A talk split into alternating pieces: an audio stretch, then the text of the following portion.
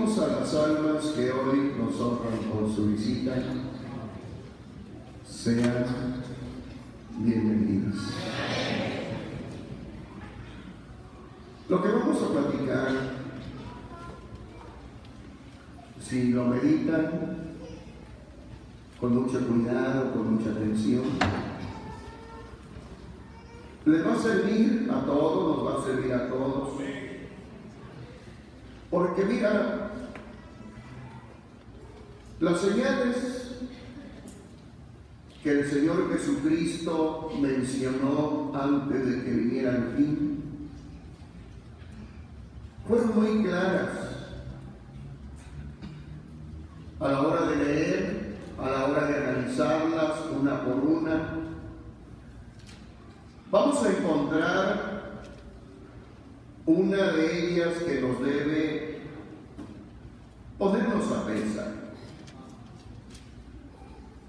Se levantarán antes del fin. Se levantarán falsos cristos. Falsos profetas falsos pastores, falsos líderes. Y harán grandes señales, prodigios. ¿Quién lo está señalando? ¿Quién lo está previniendo? Ayúdame. El Señor Jesucristo. O sea que la carta de presentación de esos falsos no es la elección de Dios. No. Son señales, son prodigios, y aquí hay que subrayarlo. No es una señal y un prodigio, no es lo que realmente acredita o le da un carácter de auténtico o verdadero a aquellas personas que lo hacen. No, no, no. Pero hay algo, hay un título que el Señor lo dejó claro. Se levantarán, ¿qué? O sea, que el alma que busca a Dios, el alma que está necesitado de Dios, es lo que debe de ver, debe de analizar, debe de preocuparle que vaya a caer en las manos de un qué hermano. No es que llegue solamente y te ofrezca la lectura de la Biblia y te diga, en mi iglesia vas a sanar, en mi iglesia te vamos a dar dinero. No, ten mucho cuidado porque ya el Señor con anticipación lo mencionó, el levantamiento de falsos cristos, profetas, pastores. ¿Qué es un falso?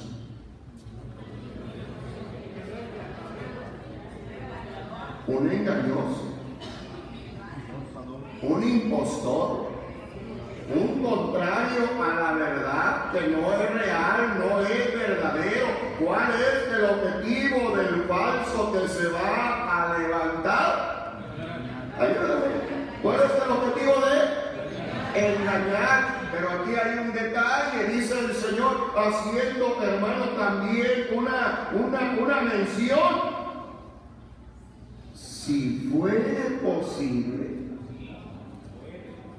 A ver, ¿qué va a intentar el falso Cristo, el falso profeta, el falso pastor? Si fuere posible, va a tratar de engañar a quienes. O sea, hay una parte, hay un grupo que es escogido por Dios. Gloria sea al nombre del Señor. Corremos riesgos. Cuando hay un descuido, cuando la carne se deja deslumbrar, pero la iglesia de Jesucristo tiene instrucción diaria continua. Y qué bueno que la iglesia alcance la madurez de la iglesia de Éfeso, porque a la iglesia de Éfeso llegaban los falsos cristos, los falsos profetas, los falsos apóstoles, los falsos pastores. Y el Señor se enorgulleció de la iglesia de Éfeso porque mencionó, has probado a los que se dicen ser apóstoles y no lo, no lo son y los has hallado engañadores, los has encontrado mentirosos. Qué importante para todo ser humano, todo ser humano en la búsqueda de la salvación del alma, que hermano tenga esta precaución. Lamentablemente, el Dios de este siglo. ¿Quién es el Dios de este siglo? Satanás. Es un pulpo. Sí, es un pulpo. ¿Por qué un pulpo? ¿Tiene, el pulpo tiene una mano? ¿Es un brazo? ¿Cuántos? Muchos. Muchos brazos que vienen a formar un solo cuerpo. Satanás, hermano, es un pulpo que brinda, ofrece múltiples opciones, no de salvación, no, no, no, no, sino de retención en la ignorancia, en la mentira, para que sigan bajo la potestad de las tinieblas y continuar, hermano, de esta manera, ejerciendo el dominio sobre la persona y por consiguiente, al tener dominio, por eso, hermano, la palabra, fíjate la palabra de ese pulpo ¿Quién es el pulpo? La palabra de ese pulpo, no importa dónde vayas. No sé si me expliqué. No importa dónde vayas. Son muchos brazos. Pero al final es uno. No importa dónde vayas, al final es lo mismo, es el mismo pulpo. Un falso se los platicaba en una ocasión. Hay por la zona de México, en Iztapalapa, una alma que él pastoreaba le dijo, esa mujer, no me siento a gusto, no siento paz aquí con, en esta congregación. ¿Puedo buscar otra? Y fíjate la respuesta. Estaba en un brazo. Y le contesta el pulpo. ¿Quién es el pulpo? Le contesta, está bien si no te sientes a gusto aquí, busca. Vea la que quieras. Menos a la luz del mundo. Donde quiera puedes tú acudir, menos a la luz. Está bien, y se fue la señora. Pero le llamó la atención aquella observación. Que vaya todas menos. Le llamó mucho la atención. Y estando ahí en su casa, llegó un obrero, la invitó a escuchar. Y le preguntó ella, bueno, ¿y usted de qué iglesia es? El obrero le contesta, soy de la iglesia la luz del mundo. Gloria al. La que me dijo el pastor que esa no la visitaba. Y le platicó, este, bueno, Quiero conocer, dijo él, quiero conocer, porque le habló de la iglesia del Señor, le habló, hermano, aquel, aquel obrero, le habló de, algunos puntos importantes que dijo, bueno, a mí me prohibieron escuchar esta iglesia, la que sea menos esta. Quiero yo conocer las características de la iglesia de Jesucristo. ¿Qué quiso conocer? No las características de sepulcro, ¿eh? El cuerpo tiene muchos brazos, muchas iglesias, muchas asociaciones religiosas, pero al final es este es lo mismo, muchos brazos. Pero la iglesia del Señor es única. Bendito sea el nombre del Señor. Ayer, hermano, en el parque donde el coro se presentó, y ahí, hermano, se hizo una pequeña jornada de evangelización. Nos encontramos gente interesada, hermano, eh, a una persona que su hermano le entregaba uno de los folletos. Ustedes son los que tienen un apóstol. Bendito sea el Señor. Otros hermanos preguntando, bueno, ¿y ustedes quiénes son? Qué bonitas alabanzas, como que ustedes son diferentes.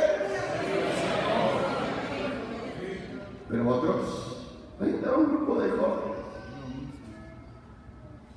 que al platicar con ellos, todas las características de la iglesia del Señor, hermano, descalificándola. No es posible. Es que esas fueron, fueron las características del tiempo antiguo, decía uno que hermano trataba de defender. Lo que usted me menciona fueron las características. A ver, hermano, las características de la iglesia de Jesucristo fueron en el tiempo antiguo.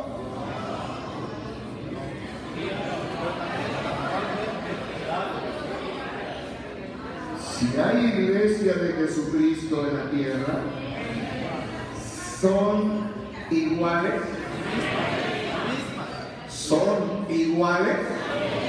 ¿Cuál es la palabra correcta, hermano? Son las mismas características. Existen muchas iglesias, caminos, grupos religiosos pero iglesia del Señor. Ahorita lo vamos a ver solamente ahí.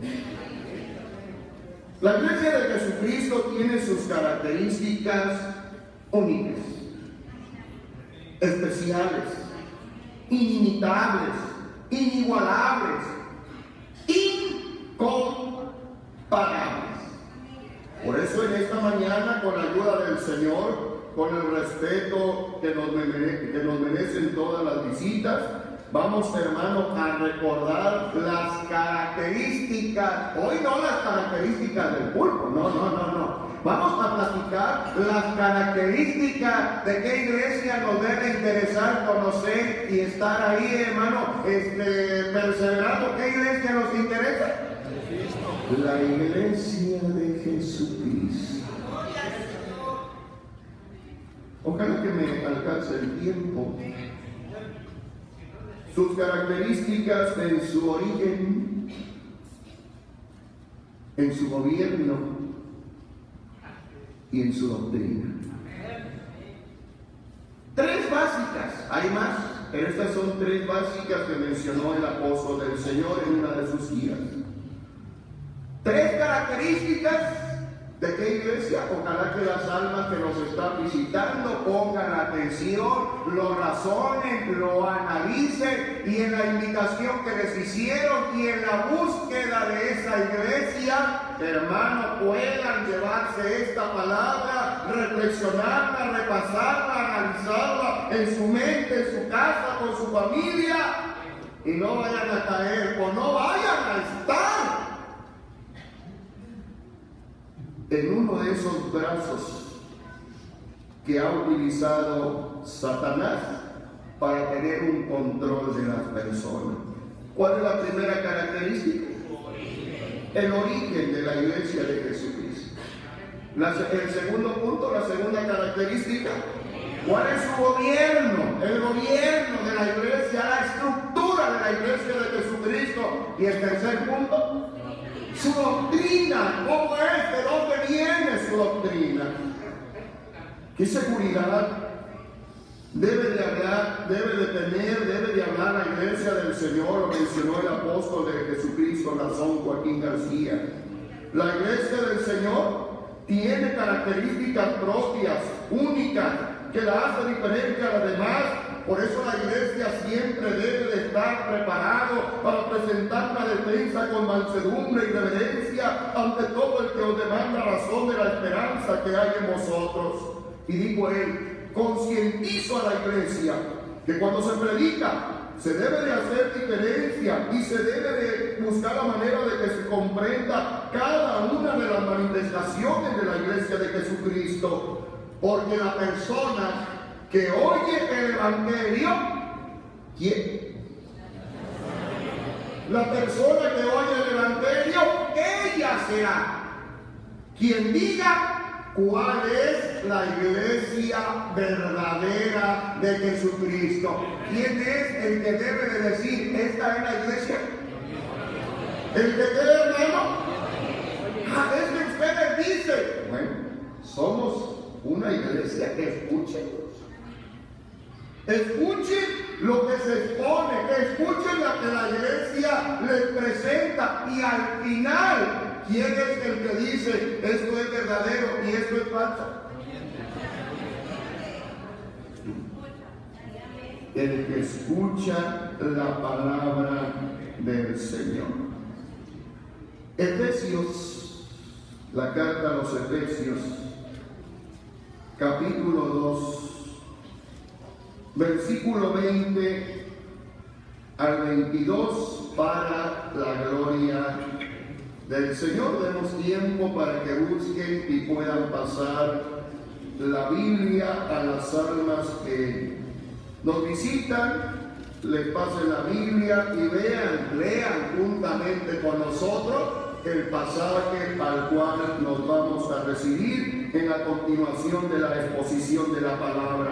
Ahora edificados sobre el fundamento de los apóstoles y profetas, siendo la principal piedra del ángulo Jesucristo mismo, en quien todo el edificio, bien coordinado, va creciendo para ser un templo santo en el Señor, en quien vosotros también sois justamente edificados para morada de Dios en el Espíritu. Para la gloria Con todo respeto, les pido su atención. A ver, el problema, el error de mucha gente, en la búsqueda de una iglesia donde refugiarse, donde depositar sus sentimientos, donde buscar la verdadera ayuda espiritual, donde desarrollar su religión, muy poco toman en cuenta el origen de aquel grupo donde quieren integrarse, donde quieren asistir. A ver, y al preguntárseles, al cuestionarle, oigan, ¿y su iglesia ¿Dónde se origina? ¿Dónde tiene su comienzo? ¿Cuál es su estructura? No, pues no sé. Es importante conocer el origen. Ayúdame, hermano. ¿sí?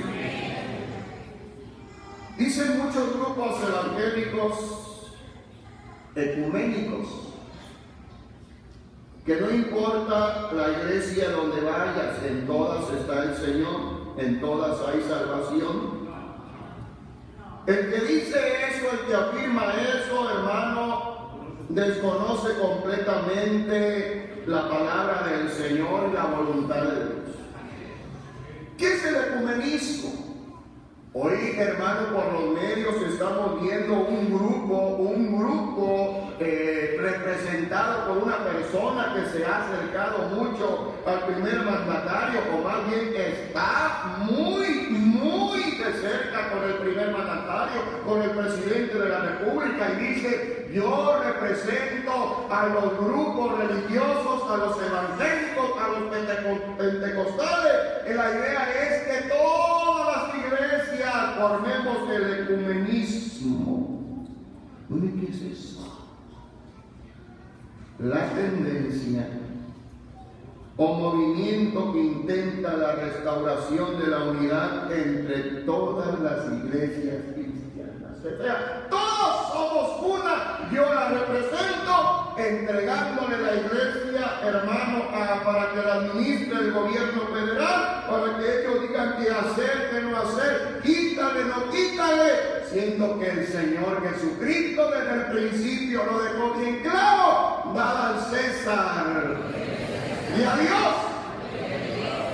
Te metas en las cosas de Dios, ni yo me voy a meter en las cosas del gobierno. Pero ellos dicen nosotros. Te. Tienen razón en decir, yo represento a las iglesias evangélicas. Toda la casa. ¿Qué es lo que no representa? La iglesia de Esa no la, no la puede, hermano, representar. Por eso, otra vez menciono qué importante es analizar la iglesia en su origen, en su principio, en su, en su fundamento. No sé si me explico, hermano los hermanos, ya te hablo aquí, iglesia del Señor, tú sabes dónde tiene su origen la iglesia del Dios vivo, columna y apoyo de la verdad. ¿Y sabe la iglesia, hermano? Fíjate, hermano, el texto que acabamos de leer, Efesios 2.20, ahora sí lo vamos a analizar. Edificados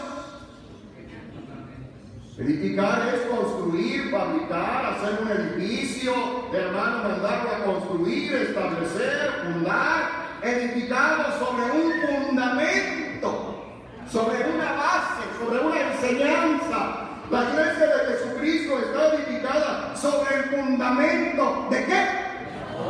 De apóstoles y profetas, siendo la principal piedra del ángulo Ayúdame, ¿quién, hermano? Me voy a detener un poquito. Edificado sobre el fundamento. ¿Qué es el fundamento? ¿Sobre qué se está construyendo la iglesia? Sobre una base, sobre un principio, sobre un cimiento, hermano, donde se va a apoyar el edificio. Dice otro traductor, la iglesia se edifica, construida sobre la enseñanza de los apóstoles y profetas. ¿Sobre qué? Esta iglesia tiene una base, tiene un fundamento, tiene una enseñanza edificado sobre el fundamento de quienes? Apóstoles y profetas siendo la principal piedra del ángulo, no del triángulo, no del triángulo, Porque así, hermano, lo pone como ejemplo para poder formar una trinidad. No, no sobre el triángulo, sobre el ángulo. Una parte de ese ángulo no se le llama esto. Una parte del ángulo dice la edificación de los profetas y en otra parte, hermano, de esa línea, los apóstoles. Hablamos de los profetas. Esa parte de esa línea y termina en un punto, este punto, la principal piedra del ángulo. ¿Quién es esta piedra? Los profetas. ¿De quién hablaron? ¿De quién enseñaron? ¿Cuál fue la enseñanza de los profetas? que anunciaba? Anunciaban la venida de Cristo. Gloria sea al Señor. Pero hermanos, los profetas terminaron. El último profeta fue el que venía anunciando, el que predicaba, el que dijo, porque de mí viene, tras de mí viene uno, del cual yo no soy ni siquiera digno de desatarme los zapatos. El último profeta fue Juan el Bautista. Pero hay otra línea edificado sobre este fundamento de los profetas, lo mismo, y de los apóstoles. Los apóstoles. La línea de los apóstoles. ¿De quién hablan los apóstoles? A ver, ayúdame. Los apóstoles primitivos, los, los apóstoles hermanos de la iglesia primitiva, los apóstoles de la iglesia restaurada, ¿de quién hablan? Del mismo que hablaron los profetas. Esta piedra principal del ángulo, Jesucristo mismo. ¿Y de qué hablan los apóstoles? De la venida del Señor de la segunda venida. Esa es la enseñanza del culto. ¿De quién? De la iglesia de Jesucristo. O sea, si yo busco la iglesia de Jesucristo, tengo que recibir la enseñanza de un pastor. ¿De quién? De una apóstol porque es la línea, hermano, una de las características de la iglesia de Jesucristo. Oiga, pero ustedes hablan de un apóstol, claro, porque el apóstol habla de la piedra principal. ¿Quién es la piedra principal? No sé si me estoy dando a entender. Bendito sea el nombre del Señor. Bueno, y para construir un edificio, ¿Qué elementos se toman en cuenta? Quiero construir un edificio. ¿Qué elementos tengo que tomar en cuenta? Nada más lo voy así, a ver, se pone un pancho aquí, aquí. Un proyecto, un plan, donde está, hermano, la idea de la construcción que se va a realizar. ¿Cómo es el terreno? Ah, y yo la construcción de mi casa, de mi edificio. Por ejemplo, este edificio, para poder realizar todo este proyecto, se tuvo que vaciar en un este en un plano y para que alguien pudiera hacer la realización de este proyecto, se lo ibas a entregar a cualquiera o hermano se le entregó a un perito arquitecto. No sé si me doy a entender. O sea que el responsable de la obra, en esa construcción hay materiales, se tiene que ver cómo va a estar el fundamento. A ver, este, y va a venir el perito, a ver, descárgale 20 centímetros para ver este, no importa, en 20 centímetros, construimos un edificio. ¿Qué tiene que buscar el perito arquitecto? ¿De dónde va a desplantar la obra? Ayúdame, ¿de dónde la va a desplantar? ¿Qué va a buscar? Tiene que profundizar hasta encontrarla. ¿La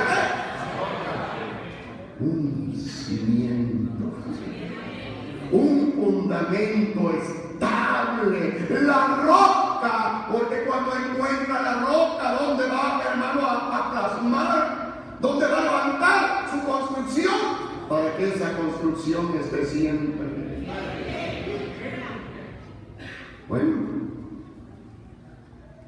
la principal piedra de esa construcción no es Pedro, te. No es Pedro, no es María, no es Guadalupe, no es Trinidad. La principal piedra de la iglesia de, de Jesucristo hermano, es el mismo que Señor Jesús. Cuando lo establece, cuando lo establece, lo deja bien claro Mateo 16, versículo 15 al 18, para que veamos dónde está indicada la iglesia de Jesucristo. Él les dijo, ¿y vosotros quién decís que soy yo? Respondiendo Simón Pedro, dijo, tú eres el Cristo, el Hijo del Dios viviente. Entonces le respondió Jesús, bienaventurado eres Simón, hijo de Jonás, porque no te, lo reveló carne ni sangre, sino mi Padre que está en los cielos. Y yo también te digo que tú eres Pedro, y sobre esta roca edificaré mi iglesia, y las puertas del Hades no prevalecerán contra ella. Para la gloria del Señor. Al Señor Jesucristo le pido su atención. Bueno, lo leemos para que hermanos lo, lo, analicemos, para la gloria del Señor. Él le dijo, ¿y vosotros quién decís que soy yo? Respondiendo Simón Pedro le dijo, tú eres el Cristo, el Hijo del Dios viviente. Entonces le respondió Jesús, bienaventurado eres, Simón, hijo de Jonás, porque no te lo reveló carne ni sangre, sino mi Padre que está en los cielos. Y yo también te digo que tú eres Pedro, y sobre esta roca edificaré mi iglesia y la puerta del Hades, la puerta del invierno, no prevalecerán contra ella. La respuesta del Señor es clara. Lo deja hermano establecido. Estaba hablando sobre la edificación de su iglesia. ¿A qué vino Cristo cuando estuvo en la tierra? ¿A qué vino? Lo acaba de mencionar el varón de. ¿A qué vino Cristo, hermano? Vino a edificar, vino a formar, vino a fundamentar su iglesia. No hay confusión.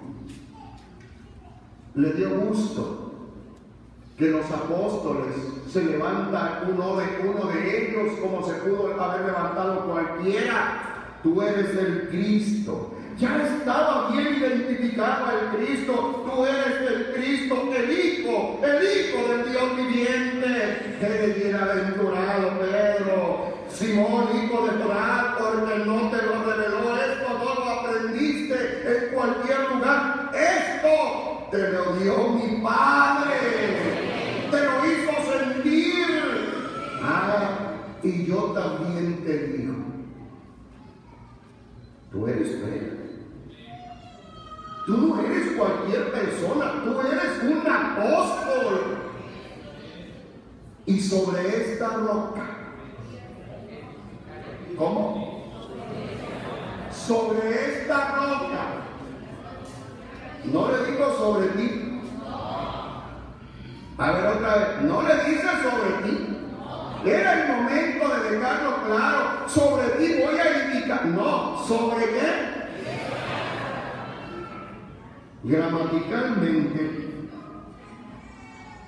gramaticalmente, esa expresión se conoce como pronombre demostrativo. A ver, ¿qué es el pronombre demostrativo? Entramos a lo que es la gramática. Lo que designa la relación que tiene el sujeto, o sea, él, que habla con respecto de otro, pero en un espacio o distancia. Ahí están, están juntos. Le dice claramente, tú eres Pedro, pero sobre esta roca, ¿sobre quién? Sobre Pedro.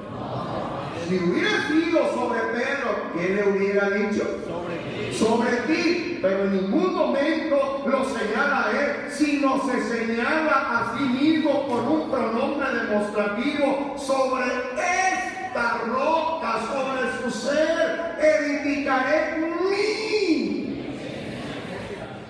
¿Dónde está edificada la iglesia del Señor? ¿Cuál es la piedra principal de la iglesia del Señor? Jesucristo. Por eso el apóstol Pedro, el mismo apóstol con el que está platicando Cristo, en su carta primera, capítulo 2, versículo 4 al 7, lo testifica y habla de esa piedra. Primera de Pedro, vamos a buscarlo, vamos a dar tiempo capítulo 2, versículo 4 al 7, en el nombre del Señor. Acercándonos a Él, piedra viva, desechada ciertamente por los hombres, mas para Dios escogida y preciosa, vosotros también, como piedras vivas, sed edificados como casa espiritual y sacerdocio santo, para ofrecer sacrificios espirituales aceptables a Dios por medio de Jesucristo, por lo cual también contiene la escritura, he aquí pongo en Sion la principal piedra del ángulo, escogida, preciosa, y el que creyere en él no será avergonzado. Para vosotros, pues, los que, los que creéis, él es precioso, pero para los que no creen, la piedra que los edificadores desecharon ha venido a ser la cabeza del ángulo. Para la gloria de Dios. ¿Verdad que es clara la palabra? ¿De qué estamos hablando esta mañana? A ver, ¿cuál es el tema de esta mañana? ¿Cuáles son las características de la iglesia de Jesucristo? ¿Cómo identificarla? Y estamos viendo la primera característica en su el origen, de dónde hermano sale, dónde tiene su fundamento, quién la fundó. El apóstol Pedro. Aquel que con orgullo se levantó y dijo, tú eres el Cristo. Y el Señor le contesta, bienaventurado, bienaventurado eres Simón, no eres Pedro, pero sobre esta roca, ¿sobre quién? Ayúdame, ¿sobre quién? Sobre él mismo, sobre Jesucristo. Ahora el apóstol Pedro da testimonio de esa plática que tuvo con el Cristo, acercándonos a él. Piedra desechada ciertamente por los hombres, mas para Dios, como es esa piedra? Escogida, preciosa. Dice el apóstol, bueno, también nosotros somos piedras vivas. También la iglesia. ¿No contestan? La iglesia que va formando esta edificación, hermano, se va formando, también somos piedra, la principal. ¿Quién es la piedra principal? Gloria sea el nombre del Señor. Nosotros también como piedra viva, ser edificados como casa espiritual y sacerdocio santo. ¿Para qué? Para ofrecer sacrificios espirituales aceptables a Dios por medio de Jesucristo. Por lo cual también contiene la escritura. He aquí, pongo en Sion la principal piedra del ángulo. ¿Cómo es esa piedra donde la iglesia se edifica? Escogida, preciosa, y el que creyere en él No será avergonzado para vosotros, pues, los que creéis. ¿Quiénes? Los que creéis, los escogidos. Él es precioso.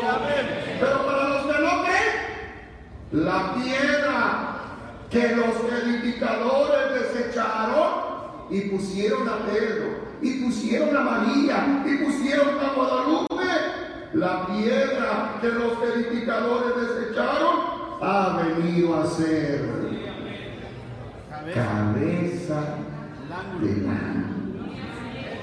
es digno, es bueno que le demos la gloria al Señor. Bendito sea el nombre del Señor. Entonces esta iglesia tiene un fundamento. Edificado sobre el fundamento de quién? ¿Quién nos enseña? ¿Quién pone ese fundamento? No lo puede poner.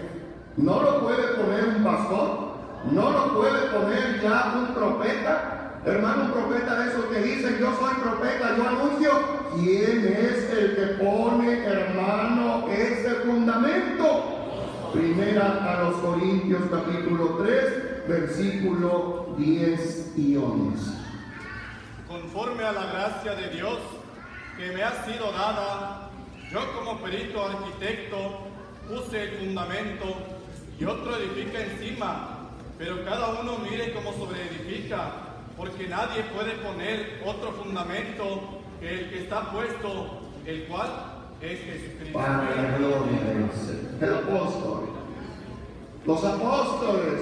Hoy, un apóstol. Conforme a la gracia de Dios que me ha sido dada, que reciben los hombres de Dios. Una gracia. Yo como perito arquitecto. ¿Qué es un apóstol? ¿Qué es un perito arquitecto? ¿Qué es un perito? Este, un arquitecto, este,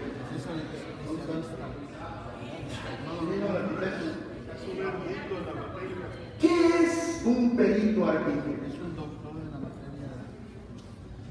Un especialista, un experto un autorizado, un capacitado, no por el estudio humano, sino por la revelación de nuestro Dios. Al perito arquitecto por eso dice, conforme a la gracia de Dios que me ha sido dada, viene el Señor y le entrega los planos de su edificio. Los planos y el perito arquitecto es el que va, hermano, a realizar toda la obra. El perito arquitecto es el que va a poner el fundamento, el que va a decir, aquí se tiene que levantar el edificio. Dice Conforme a la gracia de Dios que me ha sido dada, yo como perito arquitecto puse el fundamento y otro edifica encima, pero cada uno mire cómo sobreedifica, porque nadie puede poner otro fundamento que el que está puesto, el cual es Jesucristo. Gloria sea al Señor. ¿Verdad que queda claro, hermano? Bendito sea el nombre del Señor. Esta iglesia la iglesia del Señor está siendo bien edificada sobre el fundamento de pastores, de mesa directiva, ¿de qué? Apóstoles. Bendito sea el nombre del Señor. Bueno, ¿y quién es el principal para ustedes? ¿Cuál es la roca principal de su edificación? ¿Y quién puso esa roca? ¿Quién puso ese fundamento? Hermano, el apóstol del Señor, bendito sea el Señor. ¿Cómo se llama la segunda característica? El gobierno o jerarquía de la iglesia, su estructura. Cuando hablamos del gobierno de la iglesia nos referimos a la manera de cómo es administrada la iglesia de Jesucristo. La iglesia de hombres se clasifica en tres aspectos. iglesias congregacionales, iglesias presbiterianas e iglesias episcopales. Y aquel hombre y dice, yo represento a las iglesias evangélicas, nos hemos reunido para apoyarlo y crear una campaña. Tiene razón en representar a las iglesias congregacionales, presbiterianas, pero la episcopal dice, no, nosotros somos aparte. ¿Cuáles son las, las características de las iglesias congregacionales? Porque la congregación es el que elige a sus dirigentes, a sus cabezas, a sus direcciones. ¿Quién? La congregación. La congregación. O sea, la congregación, si no le parece el que está administrando, gobernando, dirigiendo como cabeza, ¿Qué facultades tiene la congregación? No me gustó. Me voy a vengar. No me gusta. No me simpatiza. No. Hay que cambiar. Y más si hay por ahí un revoltoso, una revoltosa. No, vamos a quitar. Porque lo quitamos, lo quitamos. ¿Lo pueden quitar? ¿Por qué? Porque es una iglesia congregacional. ¿Y qué características tiene la iglesia congregacional? Porque la congregación es la que elige a sus dirigentes, cabezas, direcciones. Hermano, quitan y ponen. Iglesias presbiterianas. Porque los obispos o ancianos del presbiterio escogen el dirigente o cabeza. O sea, solamente los ancianos, un grupo, es el que determina quién va a organizar, a dirigir la iglesia presbiteriana. Estas son sus características. La iglesia episcopal, sus dirigentes son hermanos puesta por los obispos. No sé si me estoy dando. Voy un poquito rápido porque ya me comió el. Estaba su hermano leyendo y me metí, hermano, a la página oficial de la Iglesia Católica Romana, no apostólica. Iglesia, digo una vez el varón de Dios, ¿de acuerdo? Iglesia Católica Papal Mariana. Dice en la página oficial de la Iglesia Católica Romana.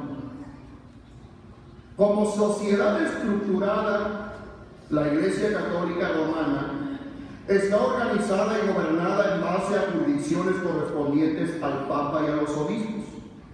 La elección del Santo Padre la decide el conclave institución creada en 1274 para la elección democrática de los papas por parte de los cardenales de la iglesia. Hoy tomando lo que la Iglesia Católica Romana tiene en su página oficial, hablando de la estructura de la Iglesia Romana. Otra vez, otra vez. La elección, ¿de qué habla? El que lo va a, a, hermano, a dividir la cabeza, la elección del Santo Padre, la decide el conclave, institución creada en 1274 para la elección democrática de los papas por parte de los cardenales de la iglesia. ¿Quién lo elige? ¿Dios? ¿Quién lo elige? un grupo de cardenales al cual ellos le han puesto contra el Papa. El pastor está hablando mal, no estoy leyendo lo de ellos. No estoy hablando mal. Estoy hablando lo que ellos tienen escrito en su página oficial. El Papa ¿Cómo le llaman a la, dirección?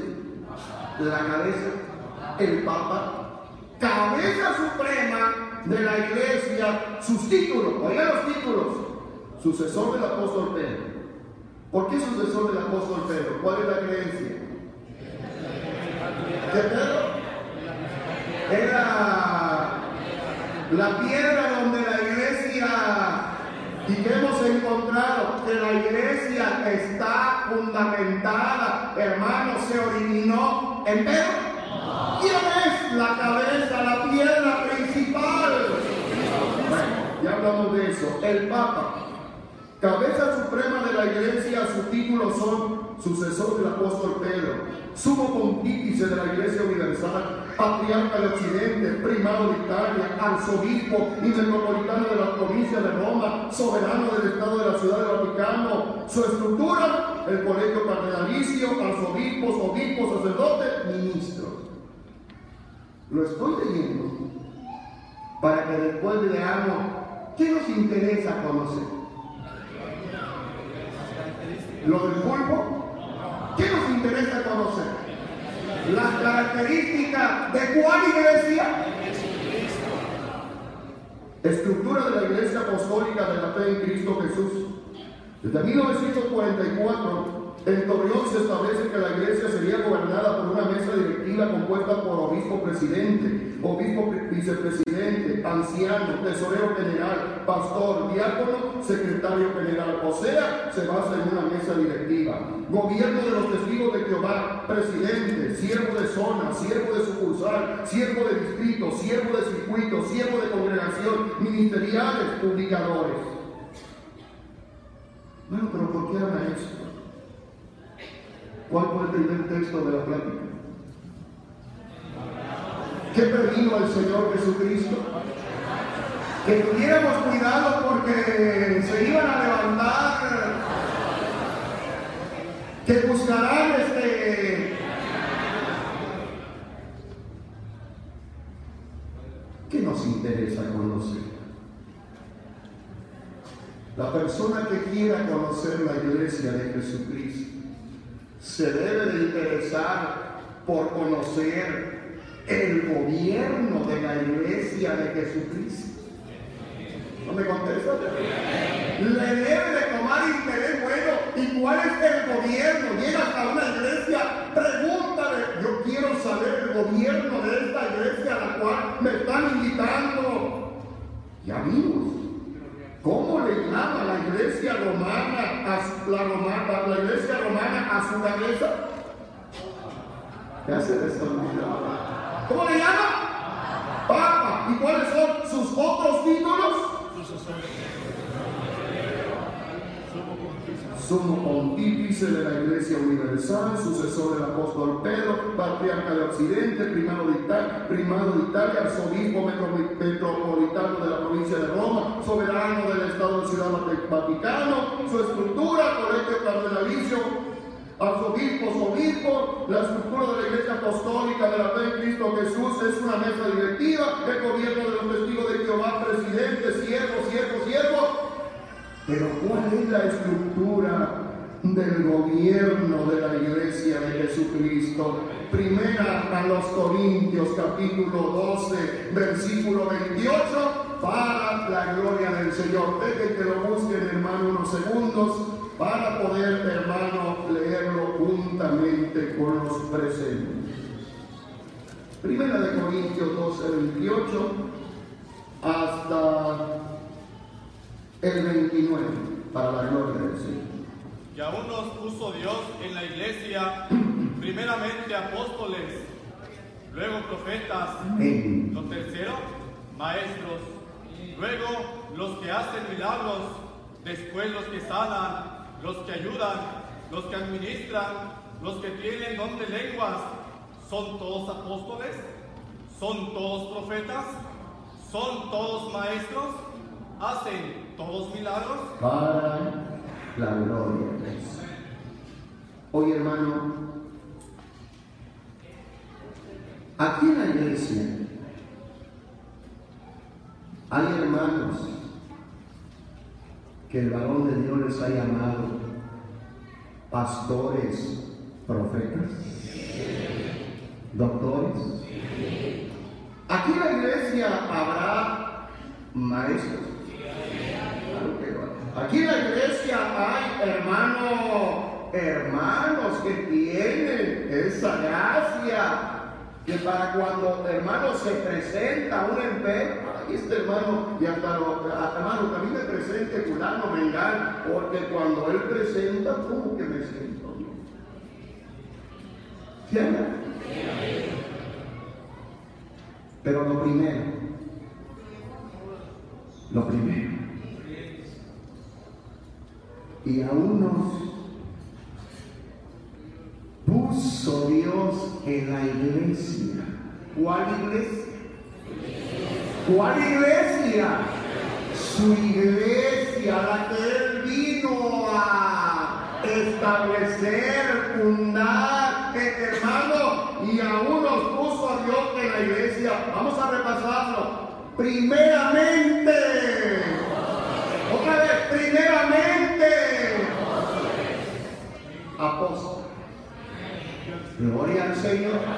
Otra vez, lo repasamos. Primeramente, la visita. Venlo, repásalo. Ve, ve, ve, que tus ojos lo vean. Primeramente, es lo primero que debe de haber en la búsqueda de la iglesia de Jesucristo. Que el que dirige la iglesia es un qué? Un apóstol. Gloria sea al nombre del Señor. Efesios 4:11.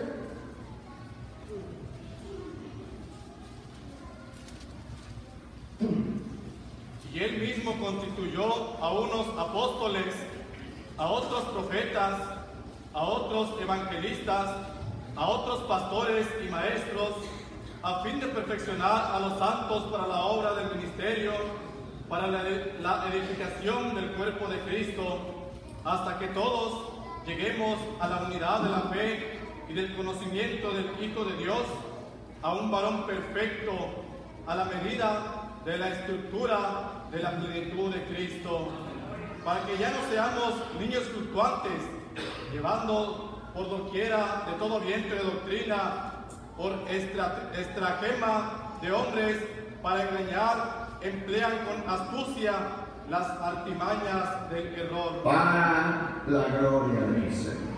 Otra vez, veo que algunos apenas lo encontraron. Efesios 4:11. Y él mismo, está hablando de Cristo. Y él mismo constituyó, estableció, ordenó a unos, a unos ¿Qué es lo primero? Después pueden, hermano, los profetas, los evangelistas, los pastores, ¿hasta dónde? ¿Hasta dónde aparece el pastor? Y el pastor de la iglesia es el que dice, es que apóstoles ya no puede haber. Eso fue en el tiempo de Cristo. Los apóstoles, hermano, y reclamaba y peleaba uno de los cabecillas con los que platicábamos ahí. Es que los apóstoles no, ya no existen. Y los pastores, bueno, los pastores sí. Ve la incongruencia. Ve la incongruencia. ¿Qué dice el pastor? Yo soy. No vayan a las iglesias, no se dejen, es que no pueden ir a la iglesia a la luz del mundo. Aquí quédense. El pastor negando el apostolado, negando el gobierno de la iglesia de Jesucristo. Es que el apostolado tiene vigencia. No, el apostolado fue en el tiempo de Cristo. Y el pastorado, a nosotros sí.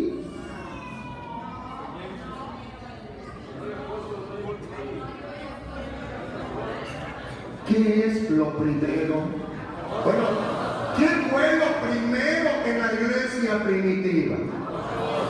¿Qué es lo primero en la iglesia del Señor? Es la misma escritura. ¿Fue, ¿Fue ayer? A ver. ¿Fue ayer? ¿Es hoy? Mientras no venga el final, la estructura, la organización, el gobierno, el fundamento será siempre el mismo. A Dios sea la Pero el hombre aterrado, el pastor que defiende un lugar que el Señor no le dio y se levantó por su propia cuenta. Y los apóstoles no son en este tiempo. Lucas 11, 49.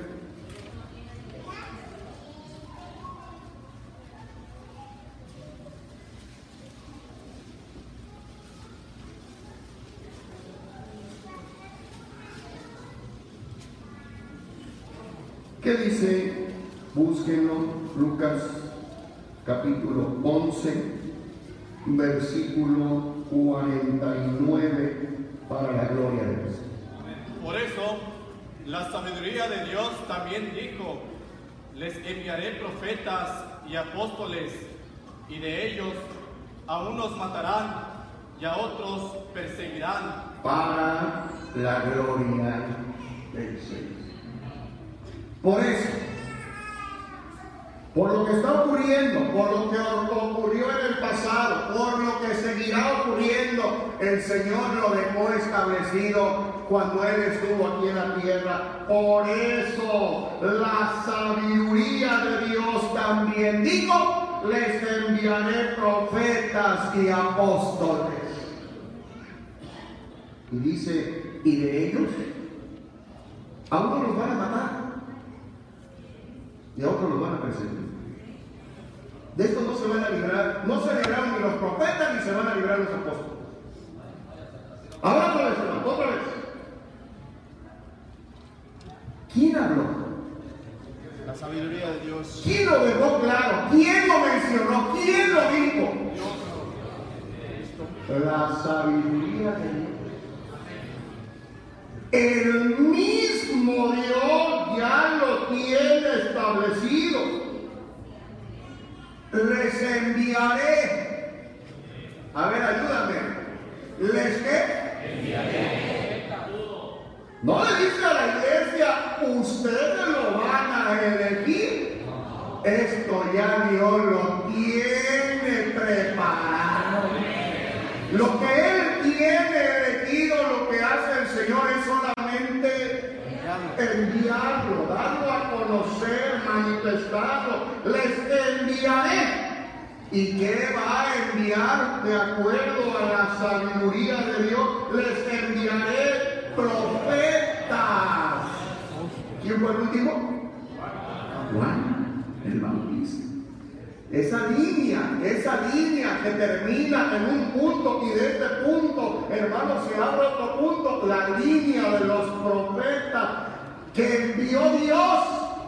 Siervo de Dios Moisés, hermano, todo lo resume en todos los que anunciaron su siervo Moisés, Isaías, Jeremías. ¿Quién más? Vamos a días, hermano, todos esos profetas que anunciaban la venida de Cristo, la piedra principal, ahí se termina cuatro y se abre otra línea. No desaparece la principal piedra del ángulo y se abre otra línea, la línea de los apóstoles. Gloria sea a Dios. No papa, no mesa directiva, no presidente. ¿Qué cosa?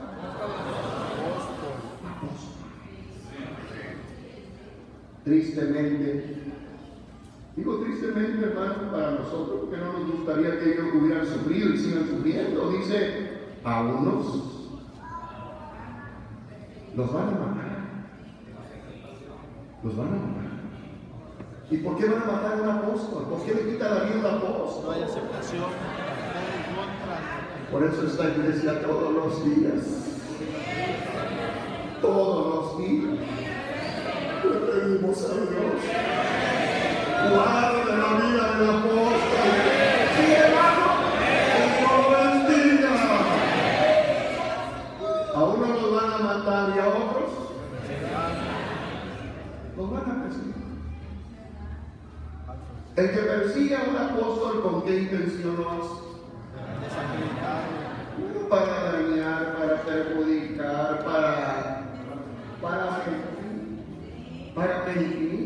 hablar cosas que no son, para dar, hermano, mal testimonio, para ser utilizados, hermano, en una campaña de, lo hicieron con Cristo, de desprestigio, hermano, hoy las redes sociales, cómo hablan de la iglesia del Señor majestuosa, aparece, hermano, y mucha gente se está convirtiendo, pero también parte del pulpo utiliza las redes sociales para hablar mal. Aquí está.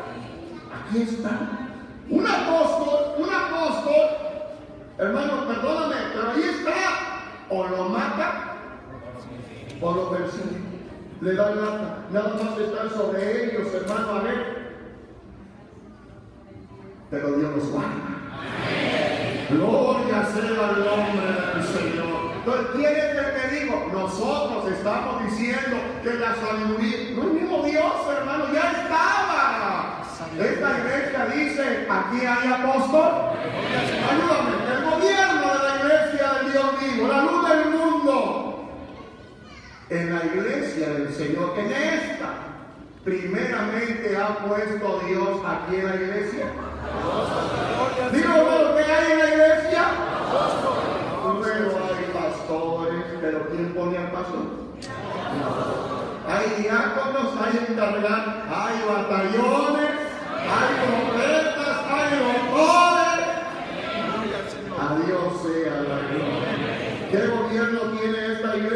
Un gobierno apostólico. El apóstol del Señor, hermano, Dios lo eligió, lo llamó, lo envió. Bendito sea el Señor. ¿Puede, puede decir el Papa de Roma lo que los apóstoles decían?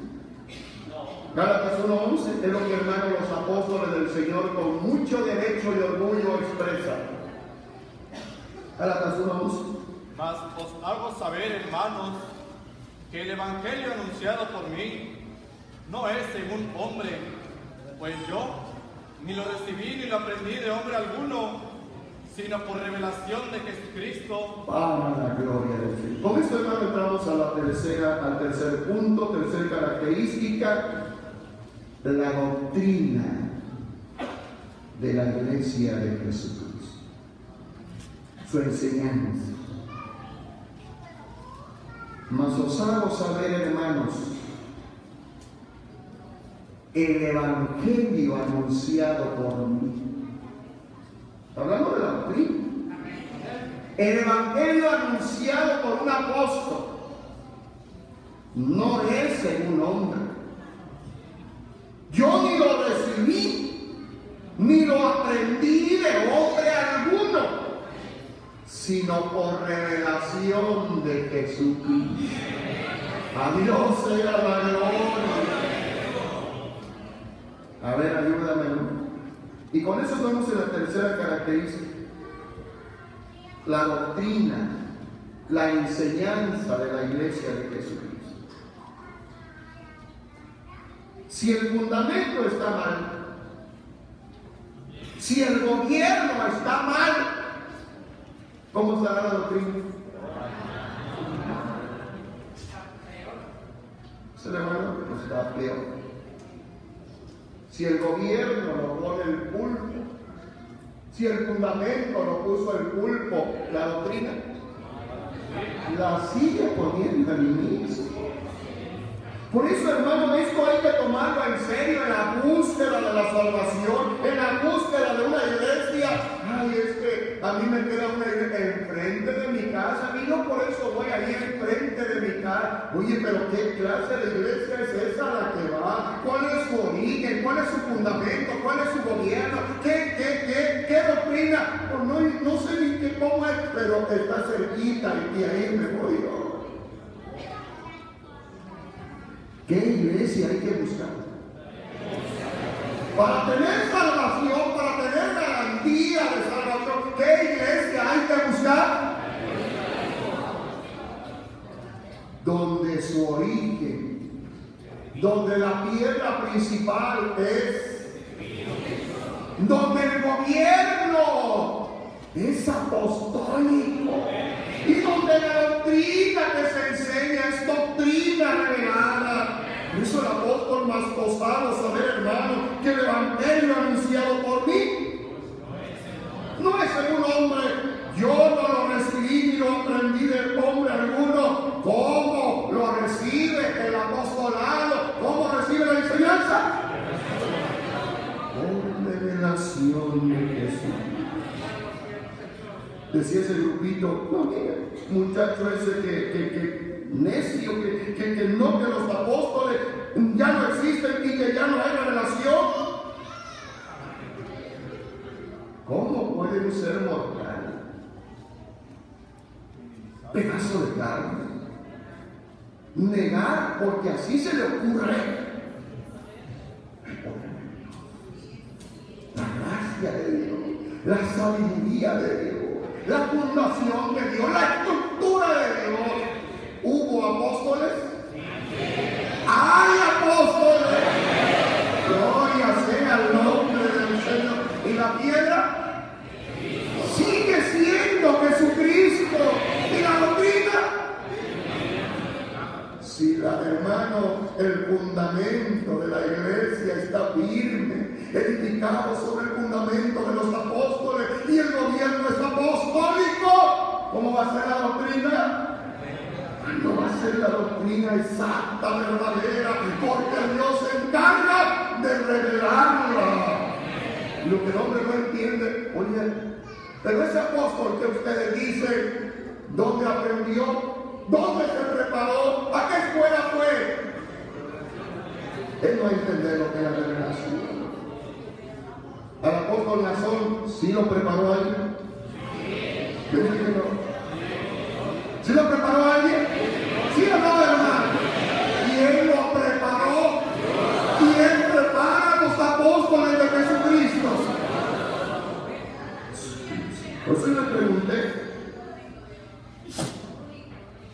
El Papa Romano, que lidera a mucha gente, él puede decir, el Evangelio anunciado por mí no es según hombre. ¿Por qué no lo puede decir? Porque yo lo que recibí y lo que aprendí, ¿de dónde lo aprendió?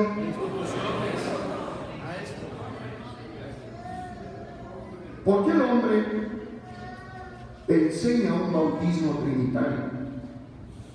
¿Por qué el hombre enseña la idolatría? ¿Por qué el hombre anuncia una tierra eterna?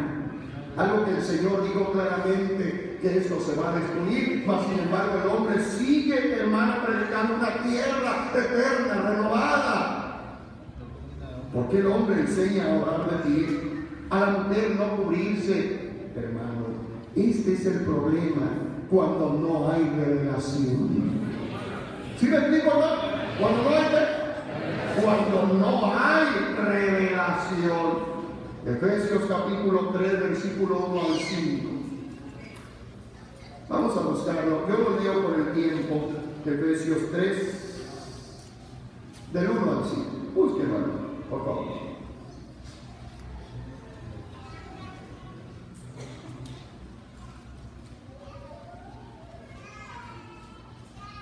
Para la gloria del Señor. Por esta causa yo pago. Y eso solamente lo pueden, hermano, mencionar los apóstoles. Prisionero de Cristo Jesús por vosotros los gentiles. Si es que habéis oído de la administración de la gracia de Dios que me fue dada para con vosotros. ¿Qué le da Dios? A ¿qué le da el perito arquitecto? Una gracia para poder administrar lo que es de Dios. Versículo 3. Que por revelación ¿Por qué? Me fue, dar, me fue declarado el misterio. Como antes lo he escrito brevemente, leyendo, lo cual podéis entender cuál sea mi conocimiento en el, en el misterio de Cristo. Misterio que en otras generaciones no se dio a conocer a los hijos de los hombres como ahora. Este revelado a quién? a sus santos apóstoles y profetas por el Espíritu. ¿Cómo reciben la enseñanza los apóstoles? ¿Cómo quiere la revelación? ¿Qué es la revelación? La enseñanza que viene directamente de Dios. No lo que se estudia, hermano, en el libro. No, no, no, no. No lo que se lee, no lo que se pide en consagración u oración, sino lo que Dios tiene reservado, guardado en lo secreto. Dios lo deposita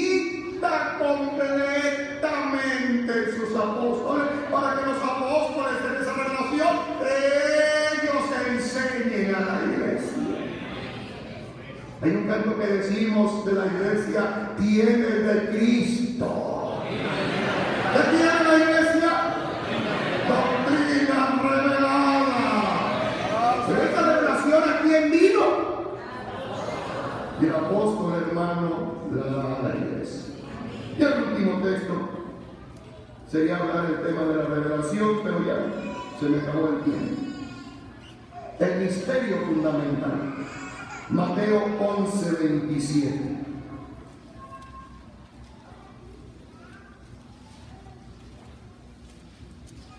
Mateo capítulo 11, versículo 27. Yo lo leo. Será el último texto. Hay muchos más, pero creo que es lo esencial para la gloria del Señor. Dice el Hijo, todas las cosas me fueron entregados por mi Padre. Nadie conoce al Hijo sino el Padre. Ni al Padre conoce alguno sino el Hijo.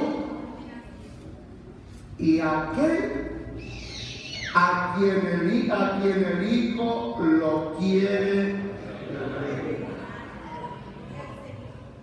Qué hermoso es conocer al Padre. Pero el Padre solamente lo conoce. Conocer al Padre es conocer, hermano, todo lo que significa la divinidad de Dios, sus mandamientos, su hermosura, hermano, su iglesia. Nadie conoce eso, solamente lo conoce el Hijo. Ah, pero el Hijo dice, yo lo quiero compartir con nadie. ¿Con quién lo comparte el Hijo? No con cualquiera, no directamente con la iglesia. No, no, no, no, no, no. La revelación es única y exclusiva para los apóstoles. ¿Y qué hace el apóstol con la palabra revelada? ¿Me entienden? Que esto sea para la honra y la gloria. Tome su lugar el coro. Hay una ofrenda preparada por la iglesia. No depositarán hermano en el arca. Aquí, hermano, gracias al apóstol, su doctrina, lo necesita. Es que los pastores se hacen ricos en la iglesia del Señor. El pastor no toma dinero de la iglesia. La misma iglesia es quien administra el dinero de la iglesia. Gloria sea al Señor. Entonces con libertad se hace la ofrenda que ya estaba preparada en el nombre del Señor.